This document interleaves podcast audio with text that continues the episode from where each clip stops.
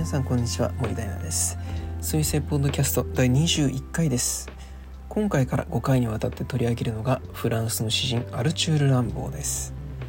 これほどまでに近代以降の日本文学に影響を与えた海外の詩人っていうのはちょっと他にはいないですね。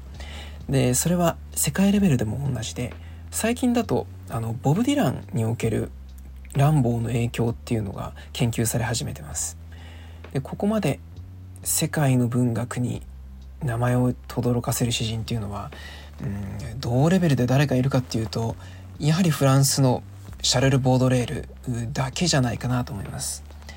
日本においてはもう間違いなくランボーは翻訳の種類が一番多い詩人ですね。ただその魅力を語ろうとすると意外と難しいんですよ、まあ、一言で言えば魅力の種類が多すぎるっていうところになるのかなと思います。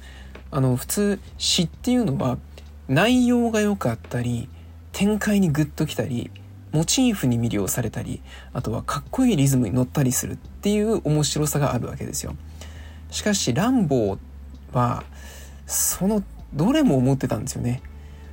語れることがあまりにも多すぎるそういう文章を書いたということなんです。でまず詩だけを見るなら第10回であのミュージシャンのアンチハニーさんがおっしゃってたみたいに鮮烈な映像絵作りですね。これを達成したっていうことになるんです。そして印象的な言葉の配置の仕方あですね。その一例として「永遠」っていう有名な詩を全文読んでみます。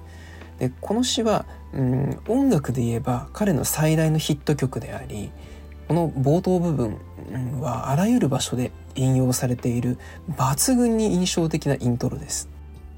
今回読む永遠は鈴村和成役比較的新しい役ですね。読んでみます。また見つかったよ。何がさ？永遠。太陽にとろける海さ。我が永遠の魂よお前の願いを守るがいい。孤独な夜であれ燃える火であれ。それでお前は解き放たれる。人間どもの賛同から全員一致の紅葉から。思いのままに飛んでいく。期待なんぞは断じてないぞ。昇天だってありゃしない。学問したって忍耐したって苦しむことは間違いない。明日なんてものはありゃしない。主須の置き火かお前の熱が義務なんだ。また見つかったよ。何がさ？永遠。太陽にとろける海さん。自由や永遠っていうものをきらめくような光景とともに詩にしたっていうところがこの詩の一番のヒットの要因かなというふうに思うんです。何か乱暴の詩っていうのはこの世界を味わい尽くすことを純粋に目指している。なんかそういう詩が多いんですよ。もっともっと簡単なのだとこういう詩があるんです。これはロマンっていう詩ですね。宇佐美仁志役で読んでいます。17歳ともなれば真面目一筋ではいられない。ある酔いのこと生ビールやレモネードシャンデリアの輝く創造しいカフェなどは打ち捨てて遊歩道の緑の菩提樹並木を歩くんだ。6月の快い夕べに菩提樹は素敵に匂う。空気は時として甘く香りまぶたを閉じてしまうほどだ。吹く風はざわめきとともに街は遠くない。ぶどうの香りとビールの香りと運んでくる。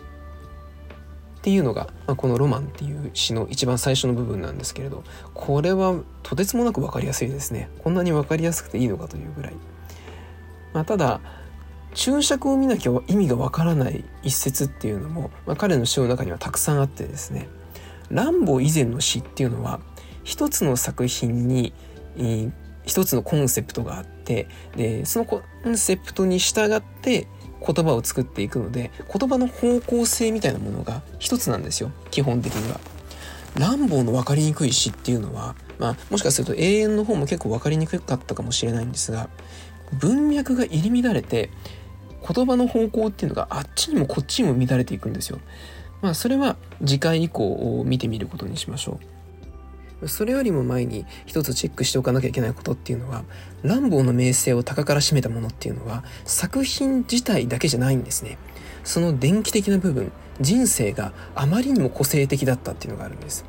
もう幼い頃から天才で、その才能を大人に見せつけて、で親から逃れるためにパリに何回も家出をする、まあ、彼田舎町の生まれでしたからねでパリ中の詩人を青ざめさせてでしかも数々のスキャンダルを起こしと思ったら二十歳で突如として詩を書くことをやめてでその後はおそらく無計画に世界を放浪して最後にはもう病に苦しみ抜いて死ぬっていう人生を送ったんです。そんな人生はもうそれ自体が、まあ、結果的には苦しんで死んだわけですけれど自由のシンボルのように思えるんですよ。だから人はランボーを作品だけじゃなくって人生込みで味わおうとするんですね。これほどまでにルールから逃げようとした解き放たれようとした少年がいたということ。その事実が世界中の読者に希望のように感じられるんです。だからこそランボーの詩っていうのはいろんな読み方されてきたんですね、もちろん中にはこれはただの中二病的な気取りもあったんじゃないかっていうのもあるし思わせぶりな表現には特に本人は何も大きな意味を想定しなかったんじゃないかというような声もあるんです。まあ、ただ、このわからなさは無数の人々を魅了して話さなかったんですね、結局は。そんなテキストに私たちも分け入ってみることにしましょう。